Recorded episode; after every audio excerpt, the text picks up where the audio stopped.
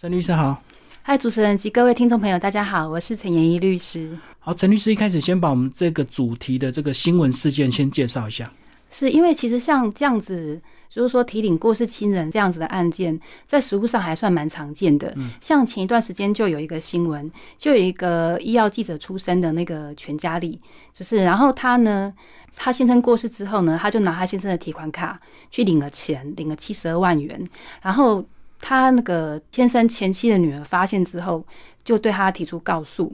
然后他是花了两百八十三万元才跟这这个女儿和解，而且和解之后呢，法官就是因为这个是非告乃嘛，所以法官还是有轻判，然后去判他四个月有期徒刑，然后可以一颗罚金，并且缓刑两年，所以这样子已经算是有轻判了。哦，所以意思是即使和解，法官还是要有判决就对。是因为他这个是非告诉乃论，所以。就是一旦提告之后，然后公诉那边就会进行，对。但是因为他们两个之间有和解嘛，就是她跟那个她丈夫前妻的女儿有和解，所以这个部分呢，通常在实务上会倾向于轻判。嗯嗯，好，那接下来我们就来讲说，为什么提领过世亲人，为什么这样会触发？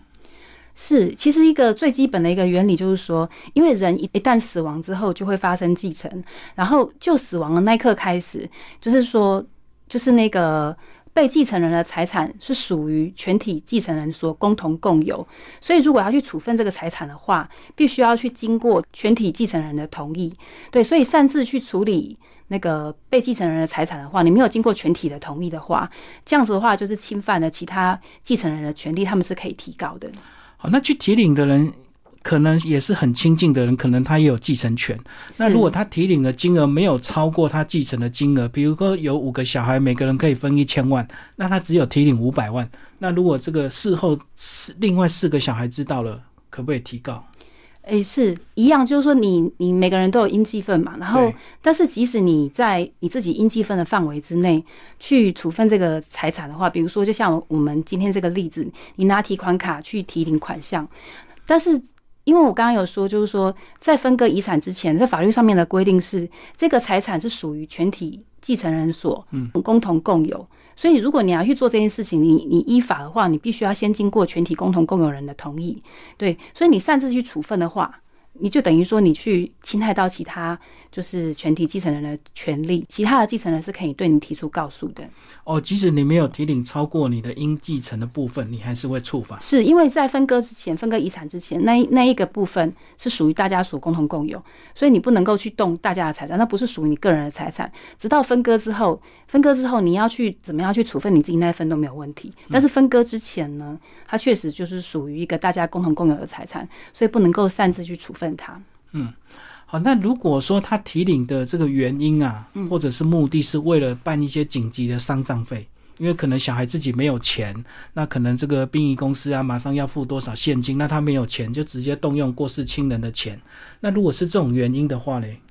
是，呃，这个部分的话呢，可能会影响到是那个三三九条。的那个诈欺取财罪的部分，因为诈欺取财罪的话，它必须要有不法所有的意图，所以如果你取这个钱的目的呢，并不是为了要就是让自己就是不法。之之所有，就是自己去贪图这笔钱，而是而是你要去做一些其他的作用，比如说像是丧葬费那类的，那或许诈欺取财罪这个意图部分会不构成，然后可能诈欺罪就会不成立。但是就其他就是可能涉及的一个刑责的话，可能都还是会成立。比方说好了，像是那个刑法两百一十条的。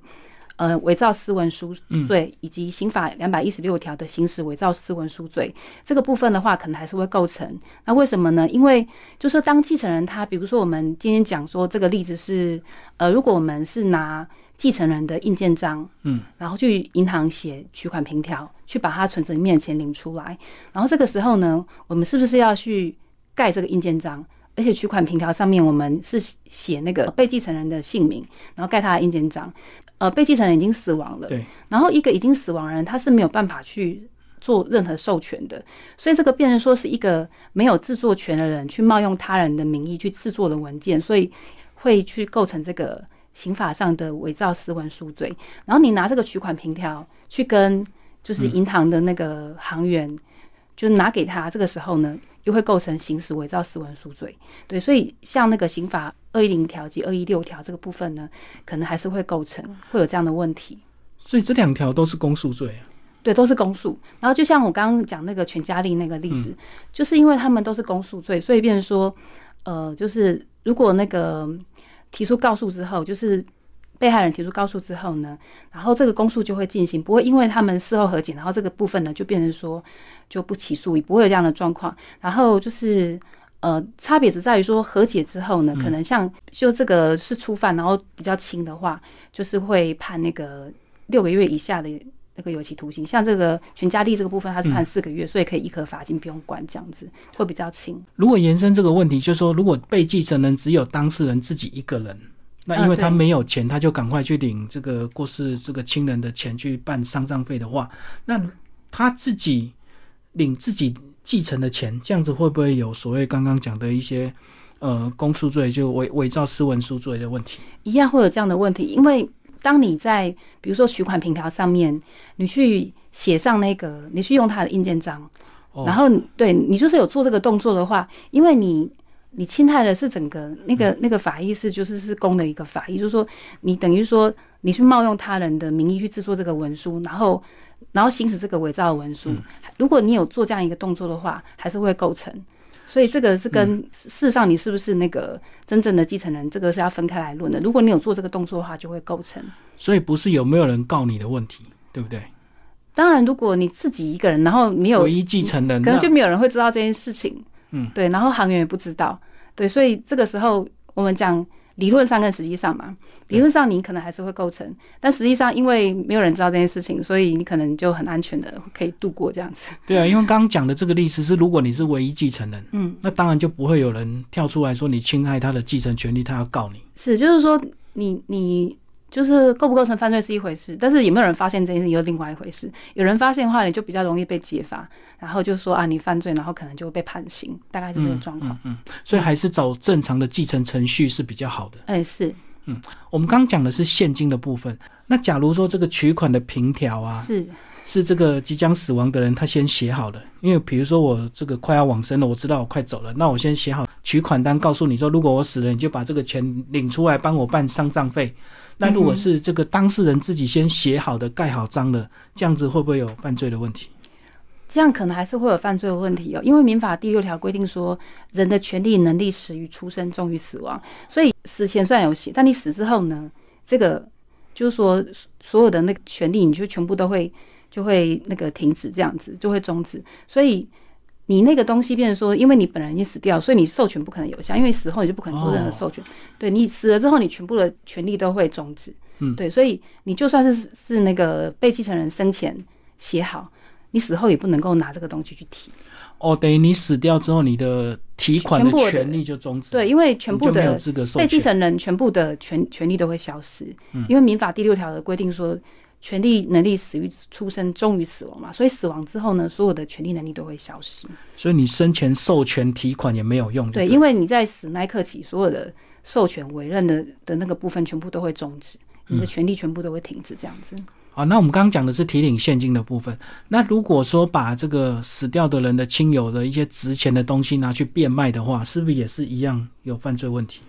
比如说他可能有收藏一些古董，那有一些比较好的亲人知道之后，利用他死掉的期间呢，赶快把这些古董啊、字画拿去变卖，也一样啊。就是说，如果是这样，就是说你如果是这个财产，你是趁大家不注意的时候把它偷走的话。那可能就是说会有还会有窃盗罪的问，那个刑法第三百二十条窃盗罪的问题，然后也一样，但是这个部分就是比较不是我们刚说有什么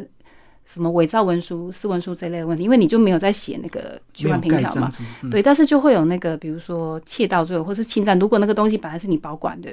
对，然后呢你把它拿去卖的话，你没有经过全体继承人同意拿去卖的话，然后这样子的话，一样可能会有那个侵占罪的问题。但是如果你今天是唯一继承人，就是被继承人走了之后呢，你把那些东西直接拿去变卖的话，那没有问题，因为那个东西就是当下就是属于你的，它不需要经过任何的一个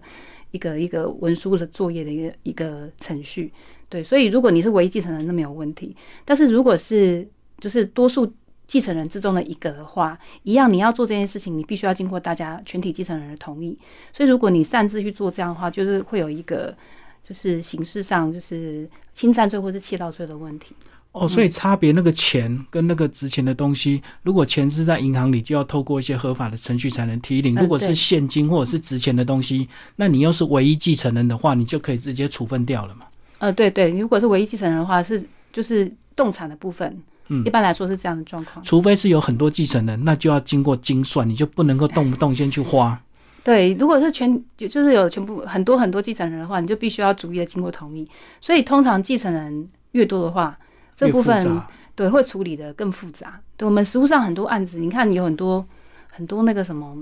房子啊，明明看他觉得很值钱，他就是摆在那边有没有，然后都过很久都没有动，那个就是有可能有这种状况，就是你要继承人共同，共有，对，然后大家意见都谈不拢，然后很多人又在国外，对，嗯。所以很多时候就是会有这种